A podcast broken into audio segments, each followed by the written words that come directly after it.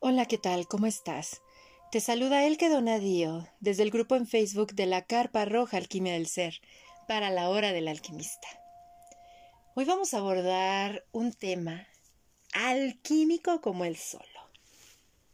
Un tema que de, de, repente puede llegar a ser tabú por unas personas y para otras no, pero que tiene mucha alquimia cuando empezamos a desmenuzarlo y a recibir las semillitas que tiene para nosotros. Vamos a abordar el tema de la enseñanza alquímica de la homosexualidad. Porque saben que, amados amigos de la hora del alquimista, dentro de nuestros sistemas familiares siempre hay como tres tipos de personas. Las que deciden por completo ser los solteros. El soltero que no quiere ni pareja ni hijos, yo solo quiero vivir mi vida, mis proyectos. Que éste puede independizarse de papá y mamá o vivir con ellos. También está ese hijo o hija que dice, ¿sabes qué, papá, mamá? Tengo que decirte algo. Sí quiero una relación en pareja, pero... Y viene la alquimia de la homosexualidad. Porque tanto el soltero es alquímico, en un sistema familiar como el homosexual. Y veo que está la tercera pareja, por así decirlo, o el tercer este miembro de este sistema familiar que la apuesta a una relación heterosexual, que créanme que también está otra alquimia, de veras que eh, la, cada uno de los lugares que ocupamos dentro de los sistemas familiares y lo que llevamos a cabo es súper alquímico para todos.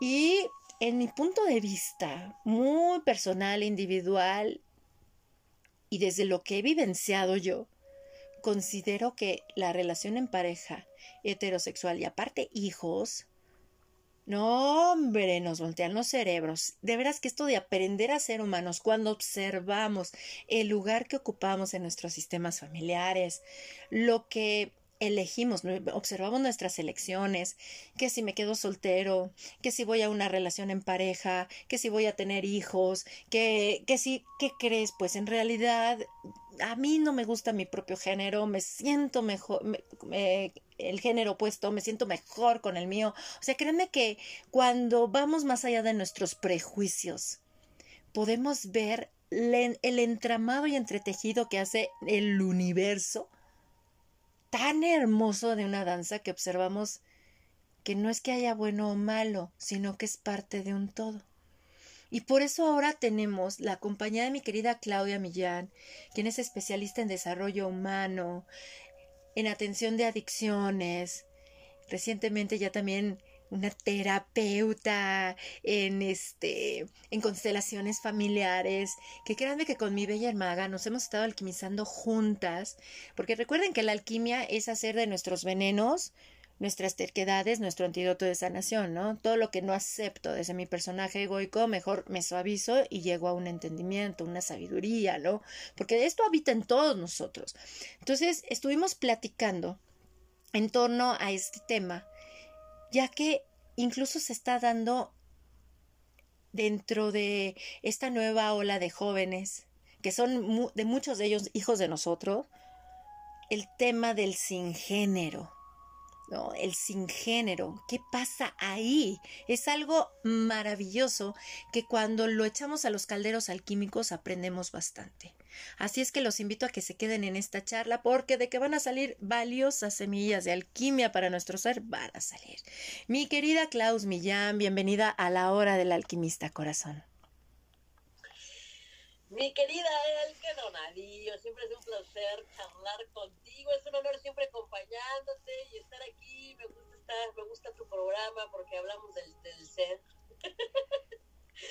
me encanta cómo dices esta parte de alquimia de lo que somos como seres humanos y me encanta que pues a mí me encanta estar en tu espacio y este y compartir, tú y yo nos echamos horas y horas y horas hasta mi querido César también, le mando saludos también, les aventamos y horas y horas estando hablando de muchos diversos temas. Le tenemos ahí como una conexión ahí fuerte, ¿no? Y fíjate que justamente ahorita que comentabas esta parte del principio, pues muy interesante esta parte de, de, del no género, ¿no? De no tener género ahora en esta generación. Y ahorita el pensamiento de los adolescentes, ¿no? Lo que hablábamos ahorita hace un momento, pero muchas gracias por invitarme, mi querida Elke. Gracias a ti, mi Claudia. Sabes que siempre eres recibida con los brazos abiertos. Eres parte de la tribu. ¡Au! De los alquimistas de los que hacemos de nuestras terquedades nuestro antídoto de sanación, ¿no? Porque si seguimos en lo mismo, pues no va a haber resultados. Y la alquimia sí nos lleva a transforma tu pensamiento un poco retorcido, por así decirlo, ¿no? Entonces esto es algo muy bonito y sobre todo suaviza tus asperezas, suaviza tus terquedades, ¿no? Suavízate. Ya permítete crecer tu cuerpo sigue creciendo, tú crece con él, sé gentil contigo, estás aprendiendo a ser humano y no tienes que estancarte. Y sabes, ahorita que lo mencionabas de nuestras charlas, yo creo que de cada charla que hacemos ya hay que grabar el podcast, Manoa, hasta de las charlas random que nos aventamos así fuera del aire, porque están interesantísimas. Y ahorita que mencionaste lo del ser, me hiciste recordar cuando estudié la maestría en humanidades, que me encantó adentrarme en la propuesta filosófica de Manuel Kant de el ser y los accidentes del ser. Y precisamente esos accidentes del ser son todas las etiquetas a partir de las cuales estamos definiéndonos a nosotros mismos. Y entonces a partir de ahí construimos una personalidad y una identidad. Pero he visto con el paso de los años y los golpes recibidos en este camino que hay que ser flexibles, flexibles con esto del, de las etiquetas a partir de las cuales nos definimos, ¿no? Y fíjate que hablando del tema de esta charla de la homosexualidad, en lo personal para mí, para mí yo crecí en una familia del lado de mi mamá, donde aunque estamos situándonos en los años ochentas, cuando uno, pues yo era chiquita en los años ochentas, eh, la homosexualidad fue siempre como un tema tabú, de rechazo. Recuerdo que por eso hasta vino lo del SIDA y era por culpa del homosexual y recuerdo yo muy bien todo eso. Aunque para mí yo no crecí en un hogar con tabúes en torno a la homosexualidad, no implicaba que yo no escuchara a los adultos cómo se peleaban de que si era una enfermedad, que si no, etcétera. En lo personal, pues uno de mis tíos era homosexual, tenía su pareja y yo recuerdo que para mí era muy normal que su pareja fuera mi tío y hasta yo decía, ay, es más chido, más buena onda que las parejas de mis tíos heterosexuales, ¿no?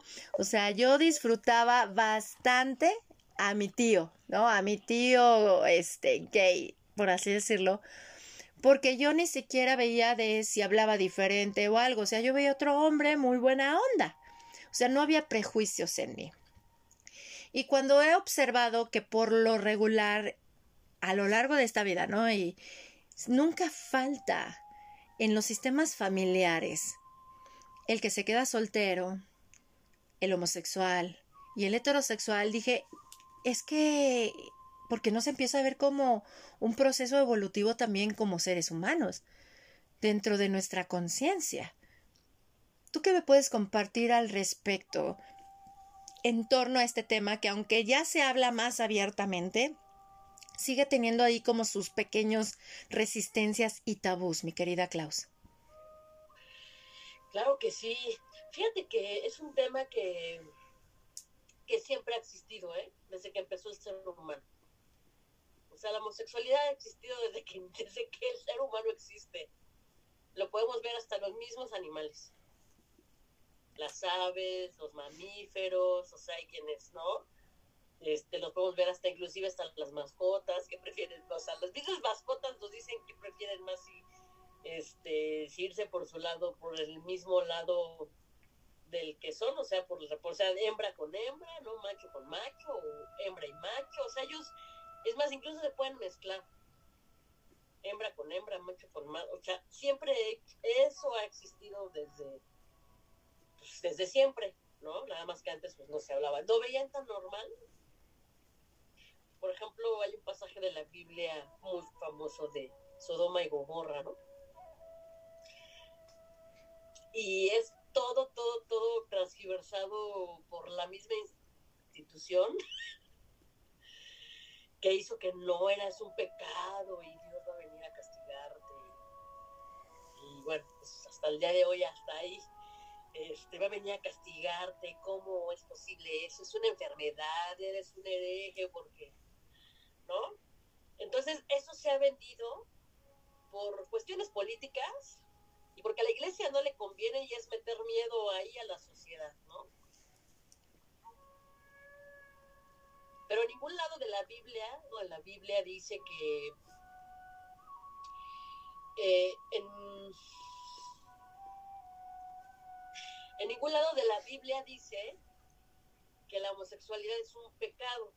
Digo, esto lo escriben según, según la institución, según los cristianos, según quien sea que sea, que Dios te va a castigar por ser homosexual. Eso es algo que se ha marcado por, por cuestión política, por, por generar, este, por sobre todo por generar miedo y por generar tabús para seguir controlando a la humanidad. Y eh, digamos que en los años 80, 90, lo que tú decías ahorita, que se ha marcado mucho cuando inició el SIDA, ¿no? Porque se daba mucho en las relaciones entre hombres, ¿no? El, el SIDA sobre todo. Y no uno de los grandes famosos y cantantes que soy súper fan, Freddie Mercury fue uno de ellos. Incluso él fue uno de los grandes, grandes iniciadores de la homosexualidad abiertamente y él luchaba por eso, ¿no? En parte de sus canciones, pues está en esta parte de reclamo a la libertad de expresión, de ser, ¿no? Yo, yo soy súper fan de Queen, amo a Freddie Mercury y es uno de los que a mí me ha inspirado para, para ser como soy. Hay una parte importante que, que yo creo que tiene que ver mucho desde los papás, ¿no? Ahorita hablábamos en un instante cómo los papás son tan importantes en esta elección, en este elegir, así como, como hay quienes les guste el, helado de chocolate, pues hay quienes nos gusta el helado de vainilla, ¿no? Y somos felices disfrutando, si nos gusta el helado de vainilla, como el que le gusta el helado de chocolate, como que les gusta el helado napolitano. Y yo creo que por eso hablaba yo hace un momento del ser, porque tiene que ser mucho del ser, de lo que te llama, ¿no? Este, yo creo que si Dios, la divinidad, los dioses, las diosas, si nos crearon la misma tierra, la misma naturaleza, lo que creas que creas, yo creo que ese ser maravilloso, esa fuente maravillosa nos creó para ser felices, para, para aprender, para seguir aprendiendo a qué venimos a esta vida y para seguir amando a tu prójimo como tú quieras amar a esa persona. Primero iniciando desde, desde ti, desde aprender a amarte tú, y yo creo que es aprender a amarte tú también tiene que ver aceptando mi homosexualidad, ¿no? Aceptando mi homosexualidad, aceptando mi ser, que yo puedo, o sea, que si a mí me gustan las mujeres, pues yo, a mí me gustan las mujeres, o sea, ¿no? Que cuesta trabajo la aceptación, sí, pero cuesta trabajo la aceptación justo por la homofobia, justo por lo que crea la sociedad. Ahorita el que mencionaba antes de la charla, pues cómo las mamás son una parte, híjole, las mamás son una parte importante de esta decisión. Fíjate, fíjense que cuando yo compartí a mis papás, oigan, fíjense que creo que me gustan las mujeres. Cuando yo, pues, ya se notí que estaba yo chava, yo creo, el primero yo hasta eso, se los juro que yo estaba hasta preparada de decir, híjole, mi papá me va a correr de la casa, siempre ha hablado pestes de la homosexualidad, cómo ya, es más, a todos les, a mí hasta la fecha no me gusta que a todos les etiqueten, ay, es que es que maricón es, o sea, eso para mí es así, ay, o sea, no, porque es justo la etiqueta que decías, ¿no? Ay, qué joto, ¿no? Dicen mucho esa frase, qué joto, este, qué gay eres, ¿no? Este, qué maricón eres, ¿no? Qué machorra eres, o ya son tortillas, ¿a poco no? que ahí son las etiquetas sociales.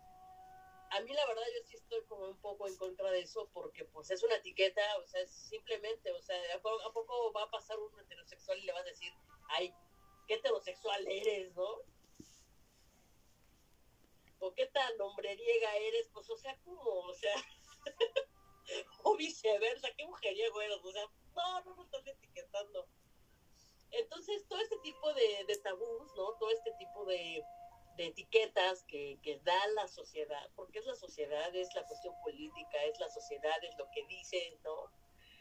Este, eh, pues es justamente lo que no se debería de hacer, ¿no? Es, es, como, como seguir etiquetando, señalando, y eso justamente hace que la gente que, que somos homosexuales, ¿no?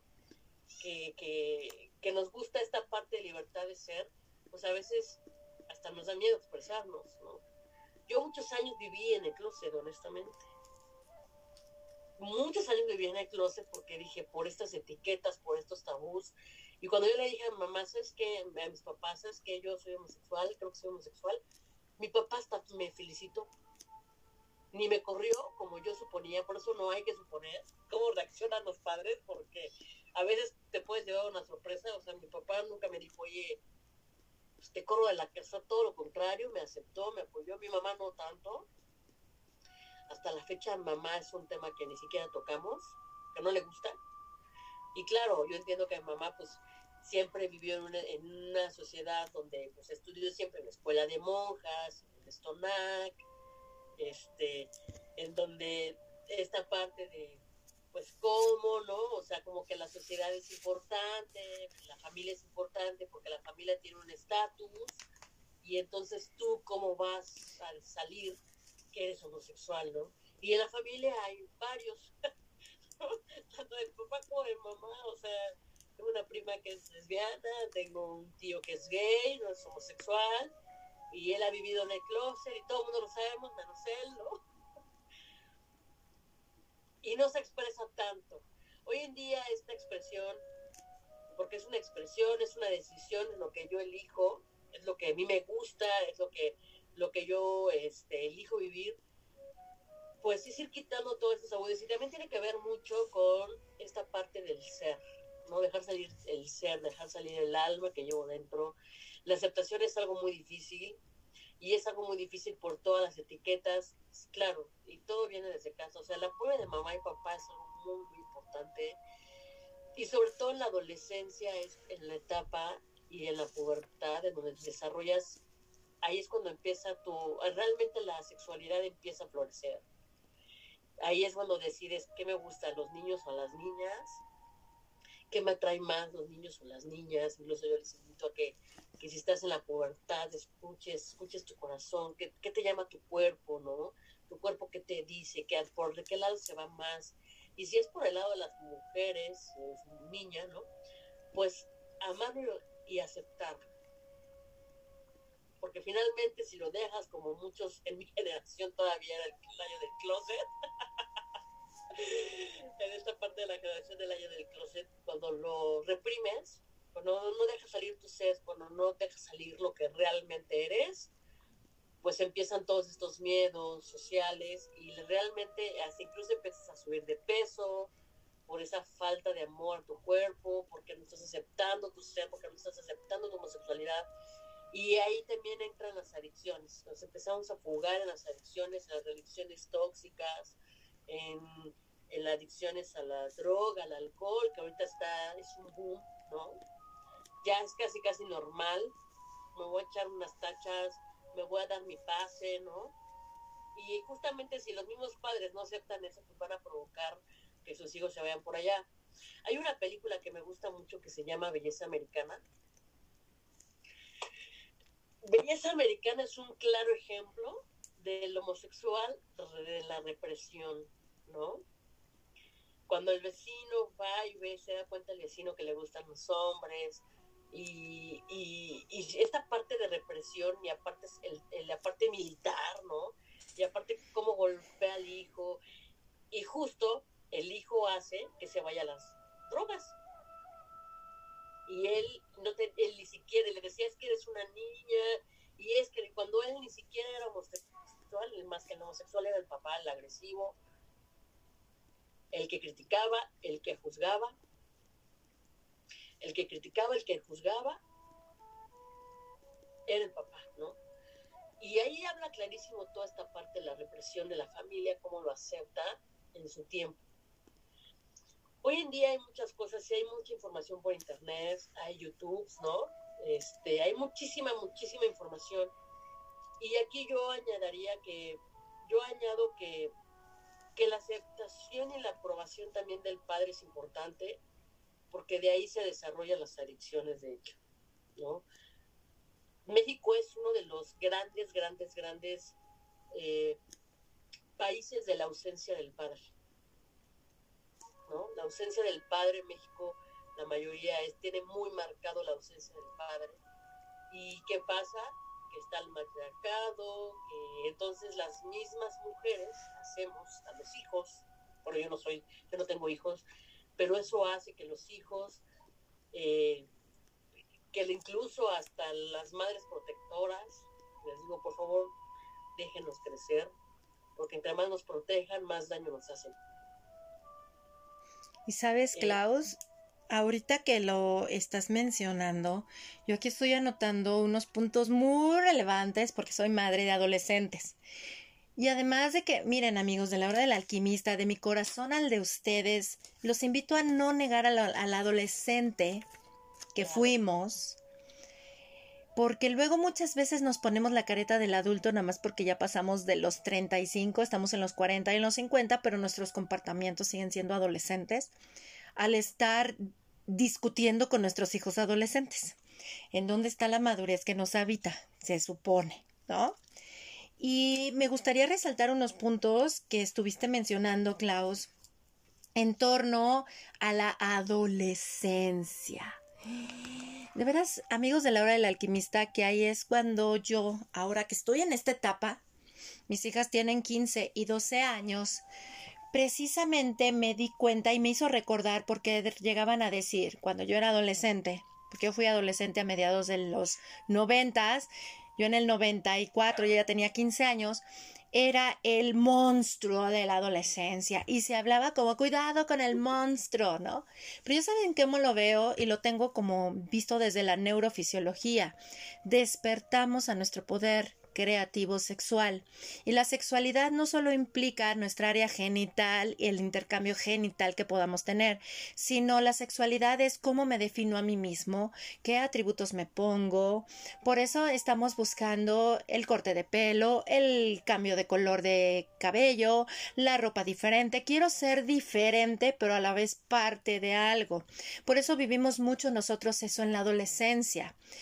Pero a los adultos luego como que se nos olvida eso y empezamos a castrar y sobre todo más las mamás. O sea, hay que ver las mamás, sí, el papá también.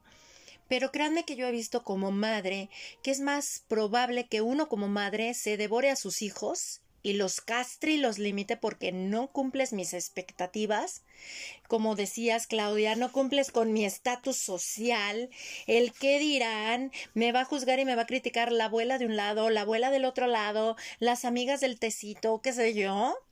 Y entonces empezamos a castrar y claro, cuando observamos que neurofisiológicamente en la adolescencia vamos a ser más rebeldes las mujeres que los hombres, viene un gran kaboom porque la rebeldía del hombre va a ir más acompañada por alguien, ¿no?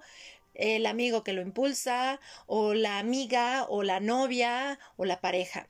Pero la mujer se va a revelar, está en nuestra neurofisiología y para ello les recomiendo también, si quieren profundizar, tenemos tres podcasts aquí en la hora del alquimista donde hablamos precisamente del funcionamiento del cerebro de la mujer. Próximamente estaremos hablando del cerebro del hombre y con estas bases científicas que tanto nos gustan a los occidentales, ¿no? Cuando vemos esto, Claudia, yo recuerdo muy bien que mi hija precisamente el año pasado, antes de cumplir 15, me dice, oye mamá, ahorita mi generación, eh, pues ya se hace a los de sin género, ¿qué es eso? ¿no? O sea, porque al yo venir de un hogar donde no había tabús de la homosexualidad, pues mis hijas conocieron ese tema sin problema y nosotros podíamos ir a la zona rosa aquí en la Ciudad de México, que es un lugar donde luego se reúne la comunidad gay, y para ellas no les causaba ningún shock ver parejas de hombres y de mujeres, ¿no? O sea, no, pues es parte. Pero a ellas les toca el fenómeno del sin género. Y me decía mi, mi hija, mamá, es que ¿cómo puedo saber yo? Y tú nos lo compartiste muy bonito, qué te dice tu cuerpo. Porque yo le decía, más que veas qué te dice tu alma, siente a tu cuerpo, porque tú ya estás experimentando cambios biológicos de atracción a partir de secreciones en tu cuerpo. Y nosotras como mujeres, cuando nos atrae un hombre, viene una secreción corporal que nos hace subir hasta la temperatura y viene hasta una secreción vaginal. O sea, es muy bonito verlo desde el cuerpo. Es como hay que, no hay que quitar el cuerpo, hay que sentir el cuerpo. Porque más allá de nuestra preferencia de género, habitamos un cuerpo de mujer o de hombre. Pero ya como tú te construyes es otra cosa, porque tú tienes esa libertad. Y recuerdo que mi hija me dijo, no, mamá, pues los muchachos. Sí, hija, ¿tú sientes que se hacen las aguas y ahí me lo quiero comer? Sí. Ah, entonces, tu elección es el hombre. Dice, sí, no, las muchachas no, mamá, yo puedo ver y ahí están muy guapas, pero y ni siquiera me puedo decir que no soy sin género, porque no puedo decir que no siento nada al ver a un muchacho. Entonces, sí, los chavos, muy bien, hacia allá vas, hazle caso a tu cuerpo. Pero sobre todo, como bien lo dijiste, Claudia, es eliminar las castraciones que luego ponemos nosotras como madres. Porque una cosa es tener a un niño y a una niña sin despertar hormonal, que cuando ya empiezan los despertares hormonales, y si tomamos en cuenta que nosotras las mujeres empiezan a partir de los ocho años y cada vez va más en increciendo y se manifiesta más fuerte a los doce, y a los niños se les manifiesta más fuertemente, aunque empiezan a los diez años, entre los doce y los trece, Ahí es cuando nosotras debemos de confiar como madres en lo que hemos sembrado en nuestros hijos y aguantar vara. ¿Por qué digo que aguantar vara? Porque como nuestros hijos van a despertar a ese poder creativo, porque a partir de la sexualidad creamos, por eso son los magos, observen Harry Potter, a qué edad entró a Gryffindor, qué edad tenía, cuando entró a Gryffindor. O sea, por eso los Jedi, ¿a qué edad se llevan a los Padawans? ¿No? O sea, es cuando estamos en esa pubertad porque vamos a la expresión de nuestro ser hacia afuera. Ya no es el niño que solo es mi mundo. Ahora voy a relacionarme con el otro y expresarme con el otro a partir de mi personaje, ¿no? Que diseño, mi personaje egoico. Entonces, créanme que esto es, es hermosísimo porque hay que permitir que salga incluso y aflore todo lo que nosotros sembramos como padres. Ya maternamos y paternamos los primeros 12 años en la vida de nuestros hijos, incluido pues los meses de gestación, pero hay que permitir que, que aflore, aguantar vara de lo que no nos guste y aceptar que fuimos los que sembramos no echar culpas, sino que aceptar. O sea, créanme que la aceptación es alquimia para nosotros y nos hace crecer. Aceptar lo inaceptable para nuestro personaje egoico porque ellos están empezando en su despertar de ir al otro y nosotros como papás, bueno, nuestros hijos no llegaron de cigüeña, ¿verdad? O sea, y, y nuestra relación en pareja a lo mejor ni fue la primera.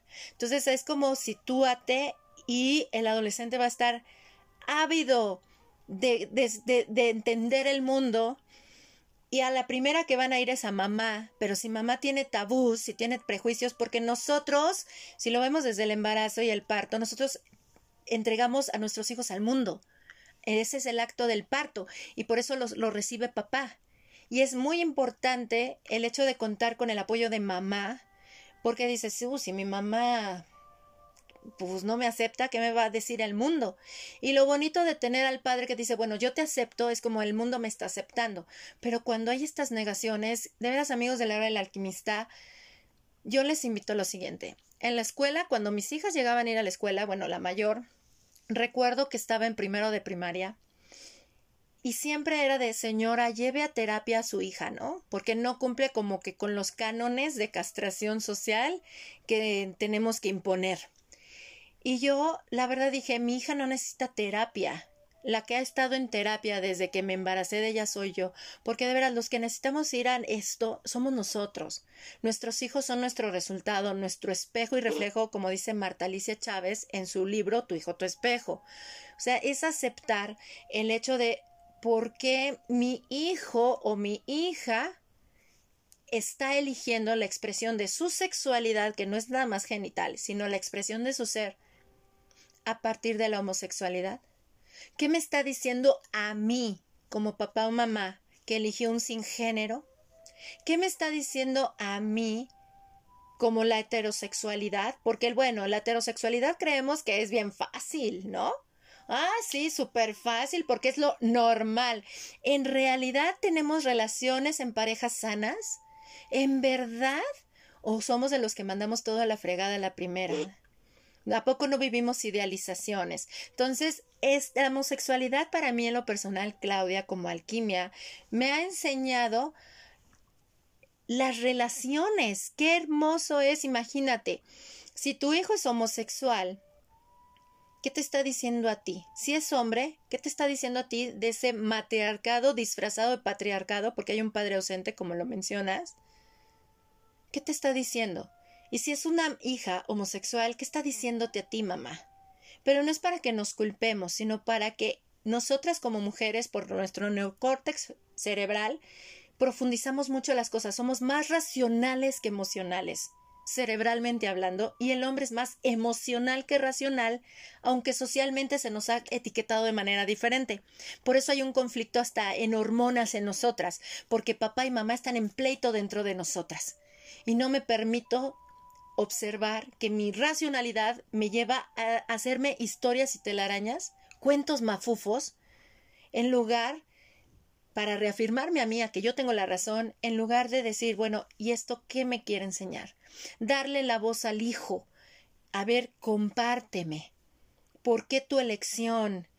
Y sin miedo, porque si no, el miedo nos va a bloquear nuestro sistema inmunológico impresionantemente y con los años, amigas, hermanas de la hora del alquimista, nos desequilibra hormonalmente, siendo los primeros problemas que traemos de lo que son de pituitaria, tiroides, ovarios y todos los problemas uterinos que traemos, incluidos las glándulas mamarias. Entonces yo creo que esto es como una oportunidad para alquimizarnos y alquimizarnos desde nuestras ideas y creencias, que decimos, ya estamos en el siglo XXI, llevamos 22 años ya en esto, ya pasamos por las por la adolescencia, a muchos de nosotros, por ejemplo, ya nos tocó hasta ser adolescentes en los primeros años del milenio, la verdad, cuestionémonos. Y si fuiste adolescente en los ochentas, cuestiónalo. Y si fuiste adolescente en los setentas, cuestiónalo.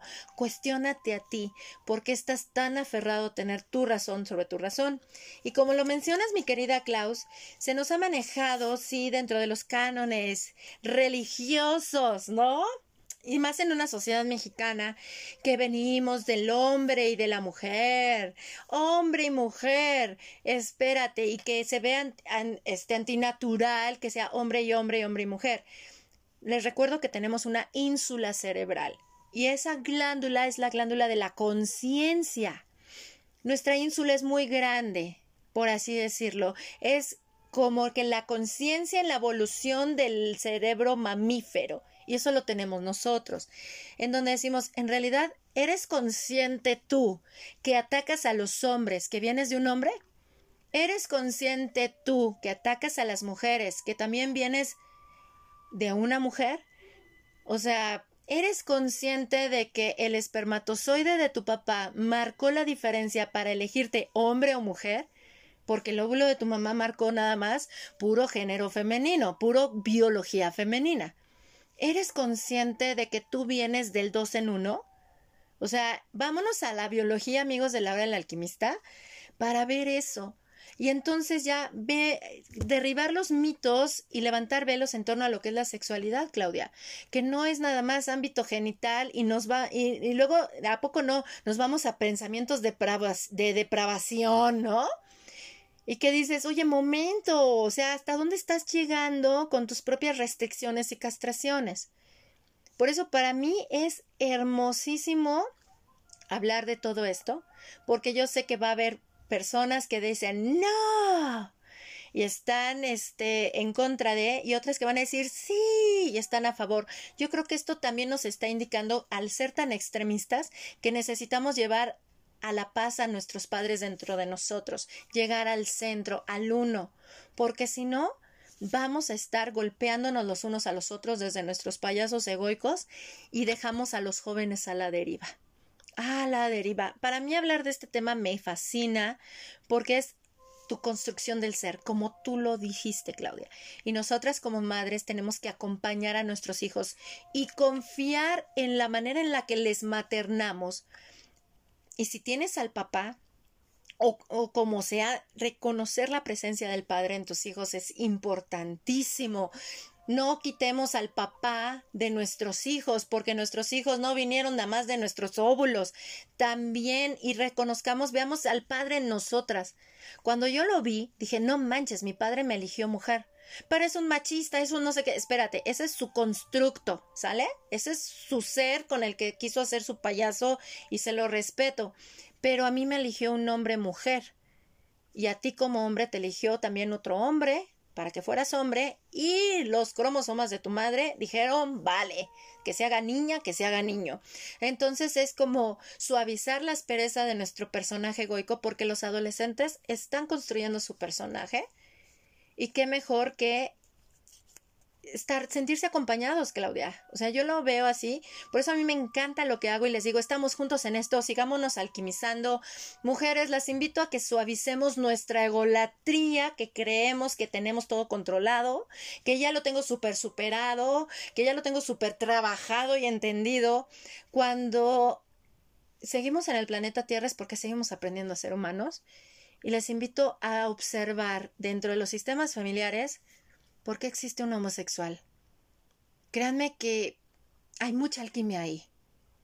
Muchísima alquimia. La verdad. Porque luego, discúlpenme, pero llevan relaciones más estables que los heterosexuales. Entonces, vamos en lugar de enjuiciar, observar desde, las, desde el silencio. ¿Por qué? Porque nuestros juicios solo son ignorancia, prejuicios. Que sigues teniendo miedo, ¿a qué le tienes miedo? Pregúntate.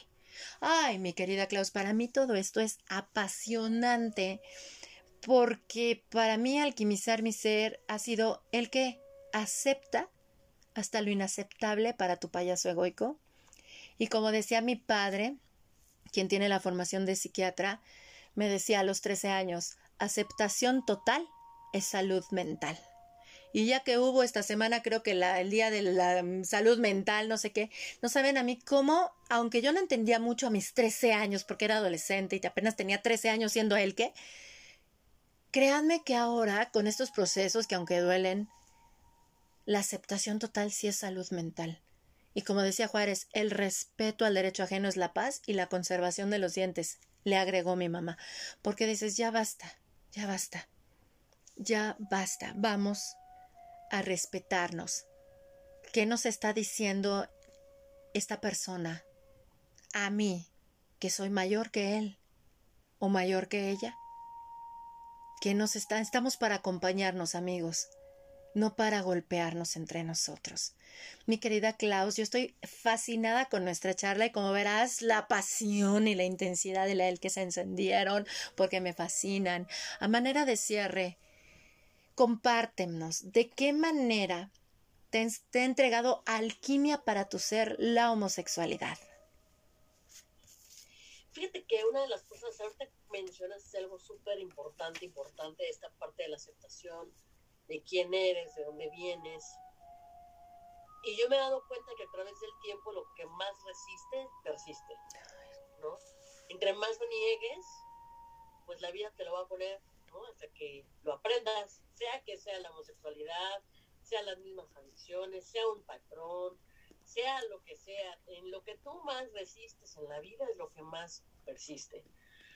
Y yo creo que esto se nace, eh, yo creo que se nace, también influye mucho, eh, pues, cómo está tu vida socialmente y también influye mucho la familia, ¿no? Esos son factores mucho, mucho, mucho importantes, porque si tú sufriste un abuso, ese es otro tema, que también el abuso, el abuso sexual, la discriminación, el rechazo, o sea, también puede ser también los rechazos del padre, de la madre, desde el vientre, ¿eh? Si tú rechazas y tú dices, es que yo quiero un hijo, yo quiero un hijo, no, niñas, no, desde ahí ya estás marcando mucha información. ¿no? Lo que tú decías desde un inicio. Ya desde ahí estás marcando. Entonces, si tú rechazas, ay, no, es que ¿por qué niño? ¿por qué niño? ¡Wow! ¡Qué bendición! ¿no? Yo creo que una de las cosas importantes es el aceptar tu sexualidad como naciste, ¿no? A mí no me gusta, yo no, ni soy hombre, ni me he visto como hombre, este, ni, ni nada, porque pues, yo soy mujer, de hecho a mí me encanta, yo amo ser mujer, amo ser mujer, amo, y yo creo que cada, cada vez que conozco este conocimiento de la energía femenina, amo ser cíclica, no amo ser cíclica, amo, amo, amo este, cada parte, amo cada parte de mi esencia femenina, porque eso ha hecho todos mis proyectos, ¿no? O sea, todos mis proyectos, todos mis hijos son, a lo mejor no, tengo hijos carnales, bueno, mis sobrinas son las adopto, las, las adopté, pero bueno, pero digamos, mis hijos, mis hijos, mis hijos son mis proyectos, ¿no? Esos son mis hijos, este, y, y necesito esa energía femenina y masculina que no tiene nada que ver con la homosexualidad, sino necesito las dos partes para yo poder crear y seguir creando. Y, yo sí me acepto tal y como soy, amo ser mujer, este, no necesito cambiarme de, ni de género, este, que también yo creo que eso mucho lo hace la sociedad por la aceptación, ¿no? O sea, me tengo que cambiar de sexo para que la sociedad me acepte lo que me gusta. Eh, yo siento que todos los movimientos este, del todo, todo el movimiento gay es parte, y aquí se lo voy a decir abiertamente, muchos sí, yo sí, yo sí lucho por los derechos, por, por la que se acepte, por el respeto, el derecho ajeno en la paz, como lo decía él, que ahorita es un momento respeto, o sea, yo sí pido que, que se respete socialmente, pero no llegar al grado de la violencia, creo que eso ya va más allá, ¿no? Eso ya es una cuestión política, eso ya es este, una, un resentimiento social. Es un resentimiento social y eso ya va más allá de los derechos humanos, eso ya, eso ya, eso de que vayan y pinten y, y agredas, ¿no? Al otro ser humano que tienes enfrente, yo creo que eso sí no, pues sería ahí, o sea, si yo estoy pidiendo respeto, pues primero lo que se tiene que respetar soy yo a mí misma y a la gente que me rodea, ¿no? Si yo estoy pidiendo respeto. Y yo creo que eso va más allá, eso sí ya, ya se pasa de lo que realmente se deba, por eso es que también hay mucha, pues mucha discriminación por los, por lo mismo de cómo todo, todo, todo lo digo, yo amo ir a un antro gay, o sea, créanme que yo soy feliz porque me, me, me encanta ir, ¿no? Este, yo amo ir a los antros gays, la verdad yo me la paso, me divierto más. digo, no, es porque esté en mi mundo, pero digamos que me divierto más y cuando somos hombres y mujeres, o sea, se vuelve el ambiente padrísimo, pero no pasa de ahí, ¿no? O sea, ya si me voy, que voy a hacer una marcha, ya voy a, o sea, no, yo creo que eso ya es otra cosa. Igual, o sea, yo, yo amo, amo ser mujer y no por eso me voy a convertir en una super feminista, voy a decir, vamos a matar a los hombres, vamos a odiar a los hombres. No, es todo lo contrario. Yo creo que este, también necesitamos de los hombres, ¿no? Yo tengo hermano, tengo papá. Lo que dijiste es algo muy cierto. Sin ellos yo no hubiera nacido sin papá, ¿no? O sea, sin, sin la esperma de papá yo no, no existiría, ¿no? Y tengo amigos que, por ejemplo, muchos son gays, ¿no? Este, incluso tienen sida, unos que otros. Este, yo nos amamos, ¿no? O sea, somos como familia. Igual mujeres, ¿no? Igual y también otra cosa importante, no por el hecho de que, de que te guste el mismo género, ¿no? a mí en caso, no, no todas las mujeres me gustan, no. También, ¿no? No todas las mujeres, este, eh, voy a estar ahí, no, de hecho yo, yo soy una persona súper respetuosa con mis amigas, ¿no? Me ha tocado hasta, me he dormido con mis amigas, ¿no? Y no pasa nada. Y, y me respetan y yo respeto y, y este y yo amo a mis amigas, ¿no? Y no por eso quiere decir que ya me guste una, para nada, para nada, para nada. Este, yo creo que todas mis amigas me aman y me respetan y les digo te amo y ellas también a mí. Somos de la misma tribu, ¿no? Y ya, y hasta ahí. y no por eso quiere decir que ya me guste, ¿no? eso también no, o sea, no, no, no, no, no, ni, no, o sea, no, no, no, no. Además, quiero decirles que para que, o sea, siempre, pues las personas que me gustan siempre son igual de mí mismo, o sea, ya están más que aceptadas. y este y, y, siempre tiene que haber ese respeto, ¿no? O sea, ese respeto. Eh, yo, yo respeto mucho, igual, ¿no? A veces hasta me piden opinión, oye, es que mi novio y hasta las hasta me dicen es que contigo puedo hablar más abiertamente porque tú no me juzgas porque tú me escuchas no mis amigas me buscan por eso me, escuchas o sea contigo puedo hablar abiertamente no siento esa rivalidad de mujer mujer y es más hasta me, luego me presentan a sus luego sus sus esposos o sus amigos también son mis amigos sus novios son mis amigos no y sin ese de no está ese miedo de decir ay, este, no le voy a presentar porque pues, el miedo que me roben, nada, no, hombre, no.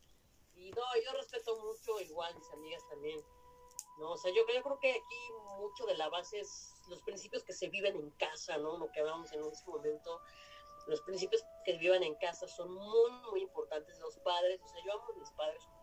Yo, si yo acepto tan papá y mamá tan como son, no los cambio, ellos me aceptan, ¿no?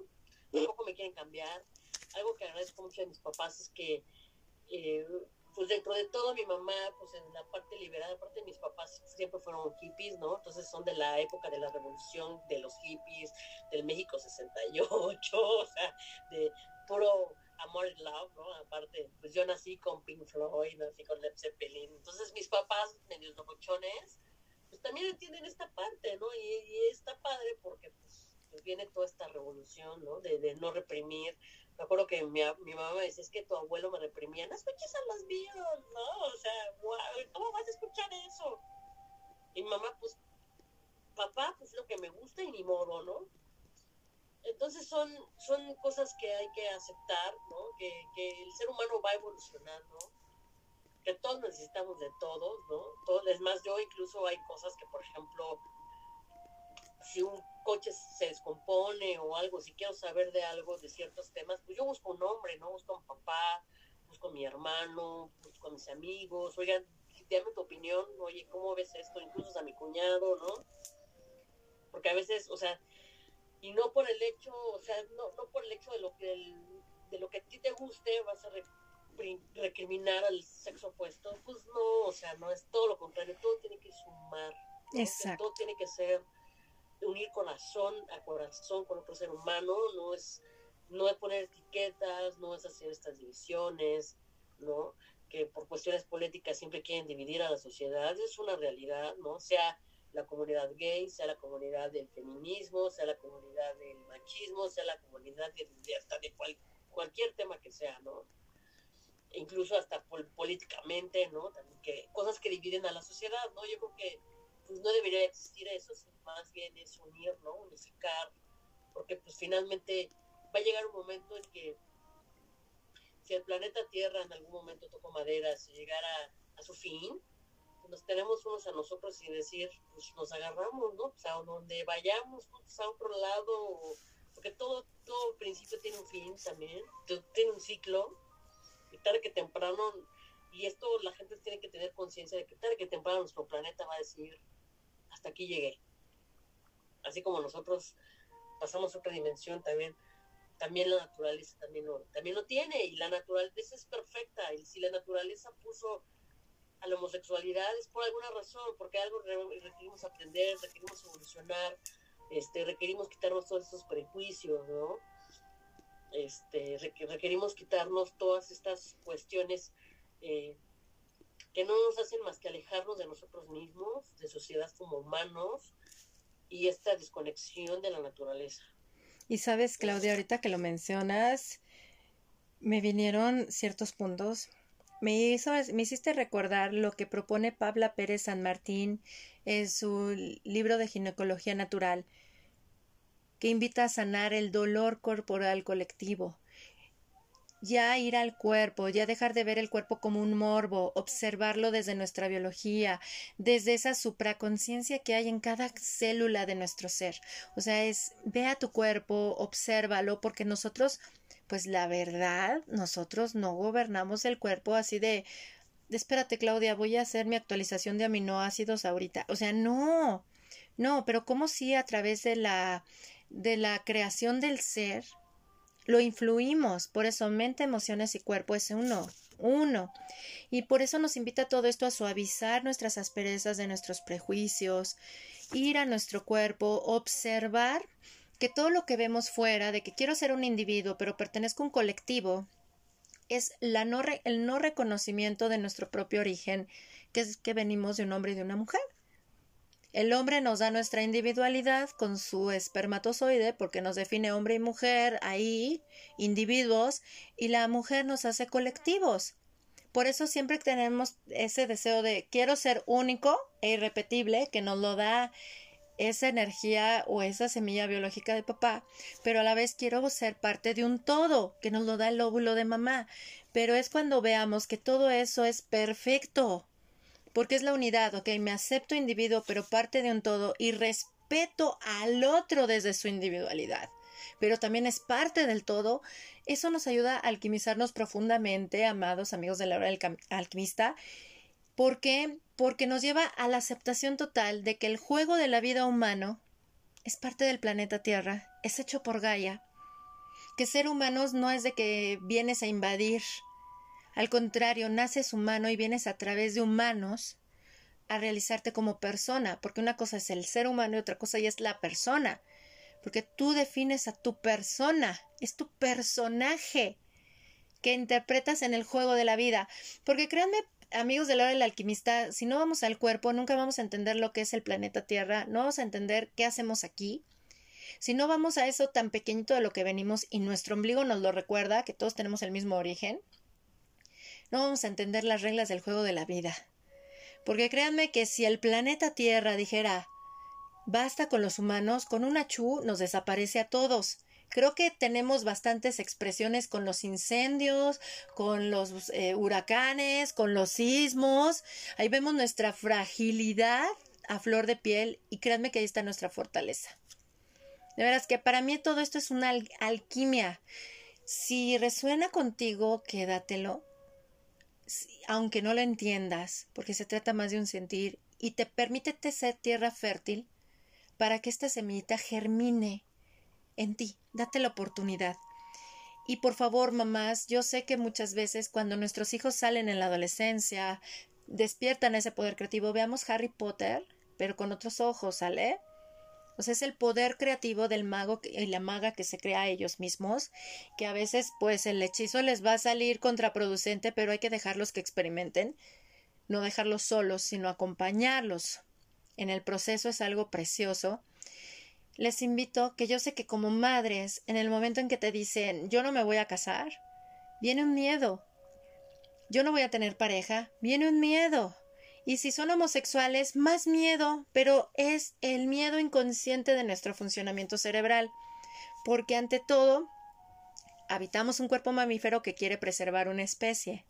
Y por eso a fuerza queremos que nuestros hijos hagan lo que nosotras queremos para vivir a través de ellos, pero recuerden que tenemos una ínsula cerebral que nos invita a la conciencia, a la reflexión y sobre todo a una aceptación total de que también hombres y mujeres, sin importar la elección de su ser, de su género, de la relación de construcción de su sexualidad, cómo voy a ir al otro, Hombres y mujeres somos diferentes, pero complementarios en nuestros funcionamientos cerebrales.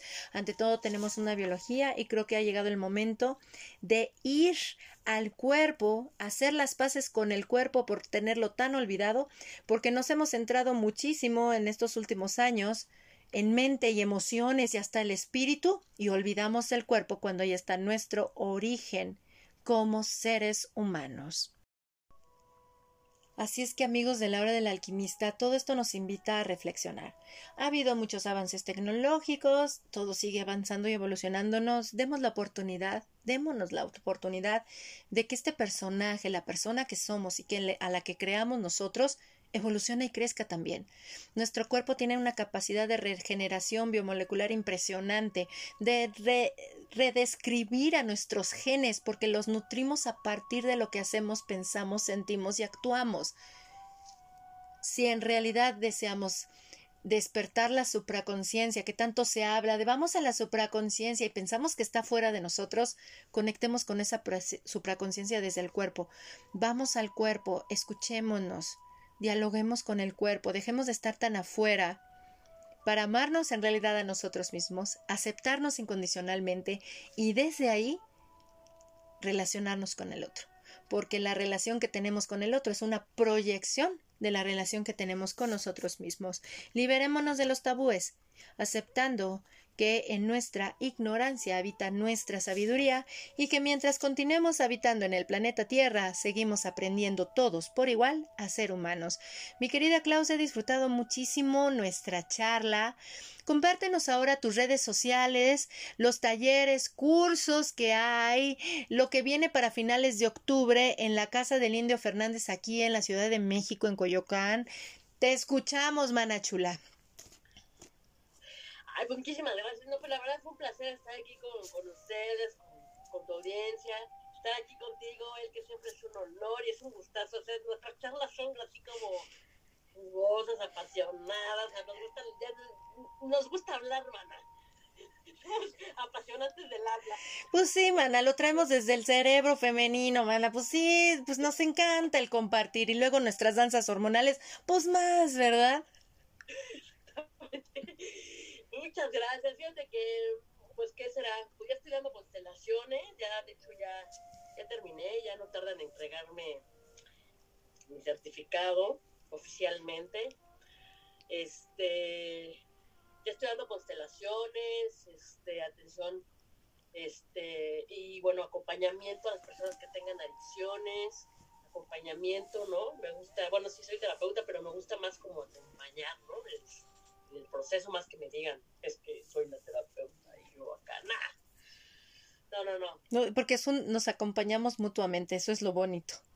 Sí, exactamente, nos acompañamos mutuamente, entonces doy acompañamientos, estoy ahorita este, también preparando un retiro para, para finales de, de noviembre, ¿no? Hablando de la niña interior, va a haber temazcal, va a haber... Eh, eh, danzaterapia, va a haber, no, está padrísimo, la verdad, padrísimo, cuencos, ¿no? Este sonido de la sonoterapia, que también es importantísimo, esta parte, ¿no? Es para como para que estés contigo, y yo manejo pues la parte de la, de la psicología gestal, que también es bellísima, la psicología gestal, con, con PNL y técnicas de PNL. Eh, pues estamos aquí haciendo pues bastantes cosas. Ahora sí que hay una gama, o sea, yo creo que esta parte creativa ya me abrió así como, como el cerebro, ¿no? y estoy, la, verdad estoy dando, estoy, estoy muy activa, ¿no? Estoy dando mucho movimiento, estoy de verdad enfocada y trabajando, porque pues es lo que me gusta y pues de eso también, pues lo que nos gusta y nos apasiona, pues requerimos vivir, ¿verdad? Es parte de, de la enseñanza humana, ¿no? Que nos da papá en su semilla. Exactamente, que no de papá eso se me acuerdo muy bien. No, fíjate que quiero decirles, quiero decirles que él en un círculo que estuvo, ya hay que regresar a los círculos, él quería que regresar. Este, me acuerdo que cuando nos diste la cuchara de lo que hay que recibir del papá, de cómo el papá nos enseña. Por eso les digo que es importante, lo hablamos mucho él y yo de, vamos a hablar de esta parte de, de lo masculino, ¿no? del papá es tan importante porque, y a raíz de que te reconcilies con tu papá y aceptas a tu papá tal y como es, se les juro, y a, y a tu mamá, la abundancia de verdad, sí. él, no te deja, ¿eh? La tierra y los, la divinidad, la energía, como tú la quieras considerar, no te deja y de verdad siempre sale, siempre sale para todo. Sale la abundancia económica. Sí, es cierto. Sale la abundancia económica total. Y desde que tú me diste esa cucharita que no tengo mi andar incluso, no me faltó, me faltaba.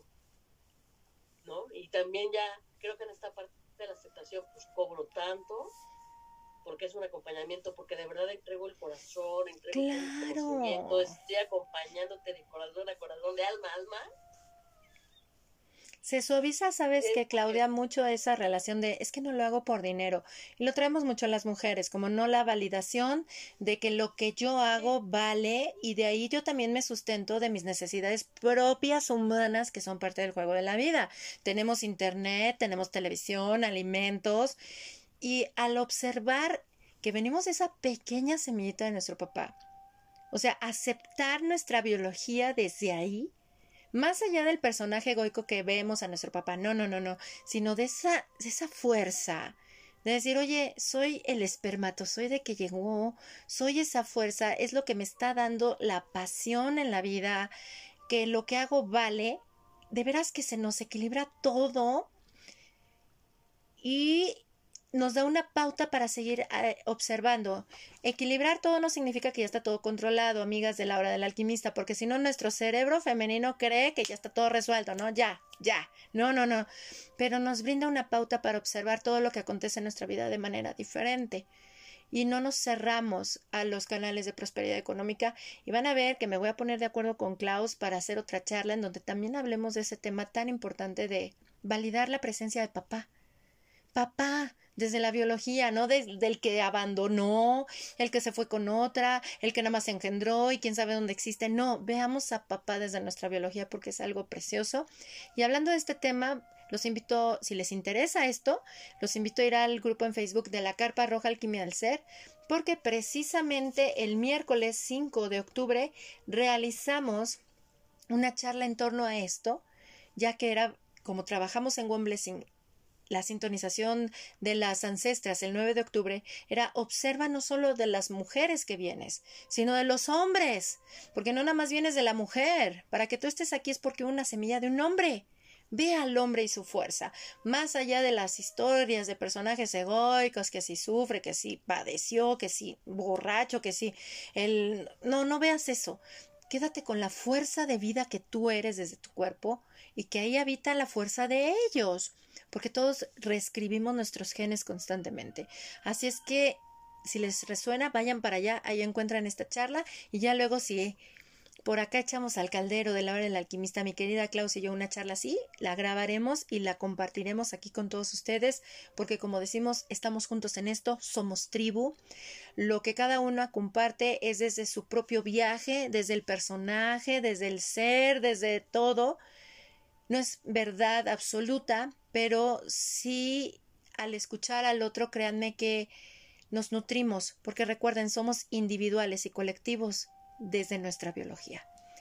Individuales y colectivos nos hicieron las semillas de padre y madre en uno, que somos nosotros. Qué bonito esto que tocaste, Claudia, de veras. Y lo de la casa del indio Fernández, compártenos, por favor. Ay, pues va a estar padrísimo porque va a haber bazar, va a estar toda la casa del Indio Fernández. Aparte que es monumental, es una fortaleza, tiene toda una historia. El Indio Fernández hizo la casa eh, con piedra volcánica y aparte de que la hizo la casa con piedra volcánica en los años 1940, fue en los años 40, el piso que tenía en ese entonces, antes de que remodelaran el Palacio Nacional, ese piso se lo llevó en su casa, ¿no? Eh, no recuerdo el, arquitecto que lo, que lo diseñó, pero eh, pues es toda una historia, es monumento histórico, ¿no? Está en parte, pues es Coyoacán, es ahí en la, en la calle de Zaragoza, número 51, esquina con Dulce Oliva.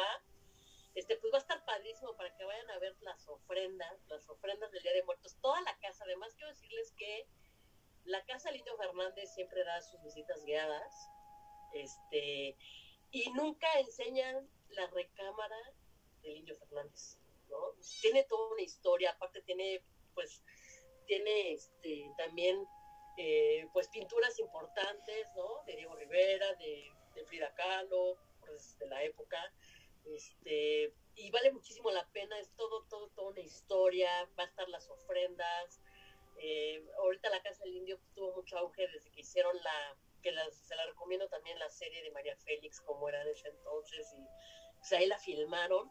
Y han hecho muchas películas, pues ha ido, pues se han ido mucha gente del cine de oro y pues ahí graban mucho, ¿no? Hasta la fecha actualmente graban mucho ahí, es, es una locación impresionante, es bellísima la casa del Indio Fernández, para que vayan, las ofrendas van a estar increíbles, toda la casa va a estar llena de ofrendas, toda la casa, incluso nosotros como bazar y como producción de la obra de Juan Tenero vamos a hacer nuestra propia ofrenda también para que la vayan a ver.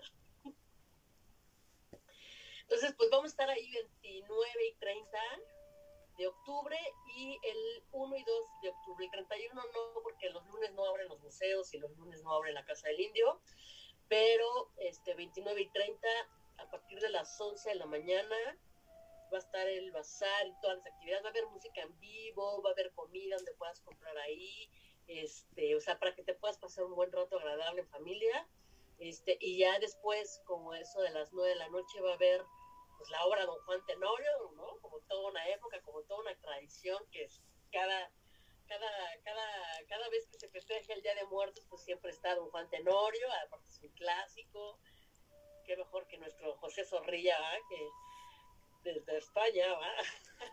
que es un clásico, además vale muchísimo la pena, es pues es parte de nuestra cultura, ¿no? Nuestra cultura y pues va a estar increíble, va a haber después durante el intermedio pues vamos a estar vendiendo tamales, ponche. Entonces va a estar increíble, increíble, increíble, ¿no? Los bazar, el bazar también va a estar increíble, va a haber cosas holísticas, va a haber este, artesanías, va a haber muchas cosas, muchos helados, todo va a estar increíble, la verdad, para que vayan a verlo. Ahí nos vamos a ver, mi querida Klaus, 29 y 30 de octubre y día primero y 2 de noviembre. Créanme que aquí en México, amigos de la hora del alquimista, no, hombre, los días de muertos, y son días de celebración nacional, te llenas de olores, colores, sabores. Lo que me encanta de estar en México, porque desde el norte hasta el sur de todo el país se hace algo muy grande. Es una celebración magna y me ha tocado ir a Coyoacán, aquí en la Ciudad de México, y me ha fascinado. Y ahora voy a estar ahí con mi querida Klaus en la casa del Indio Fernández, porque les he de decir que es monumental, literal. He tenido la oportunidad de ir ahí con, mi querida Klaus a ver las obras de teatro y, y, créanme que sí se siente algo. Y ahora imagínense, si nos ponemos místicos, ¿qué vamos a experimentar en esos días que se abren tantos portales? Pues ahí nos vemos.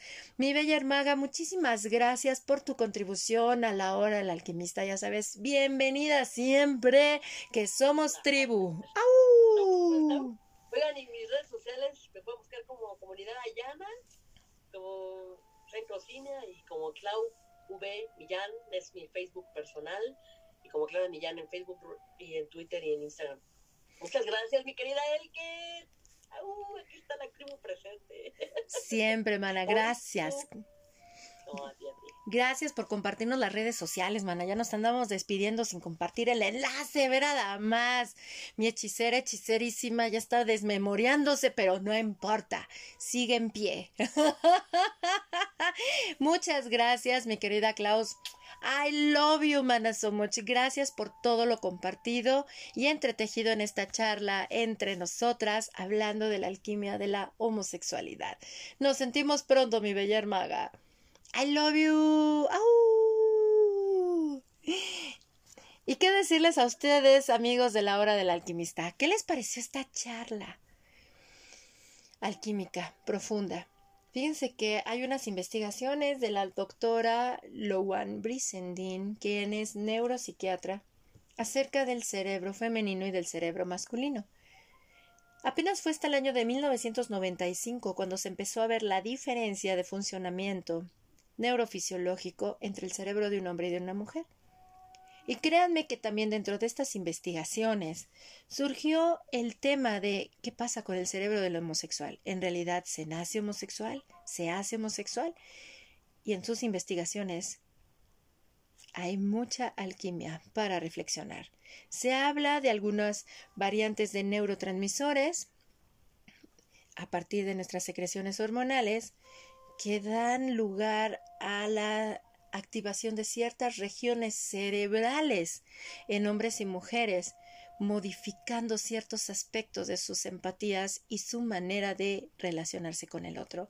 Así es que los invito a observar las investigaciones de Lowan Britzendin, el cerebro femenino y el cerebro masculino, quien es neuropsiquiatra y ahorita ya es abuela y nos comparte bastante alquimia.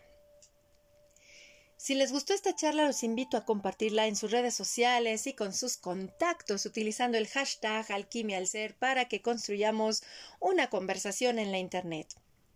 La hora del alquimista ya está presente en más de 70 países y se los agradecemos profundamente. Gracias por ser el viento que sopla las semillas al compartirlas para que lleguen a más y más personas. Este podcast está presente en 14 plataformas de reproducción de podcast en audio, resaltando Anchor, Spotify, Google Podcast, Apple Podcast, TuneIn, Overcast y Breaker. Mi nombre es Elke Donadío y siempre es un placer estar aquí con ustedes en la hora del alquimista. Si resuena con sus almas, vénganse al grupo en Facebook de la Carpa Roja Alquimia del Ser para seguir entretejiendo juntos más alquimia para nuestro ser. De igual manera me encuentran en Instagram, en Twitter y en Messenger, además de Facebook, por mi nombre, El que Donadío. Disfrutemos nuestro viaje humano, amados compañeros de viaje, que solo somos un instante. Dejemos una huella bonita a través del humano que somos y diseñamos. Nos escuchamos pronto. Hasta luego.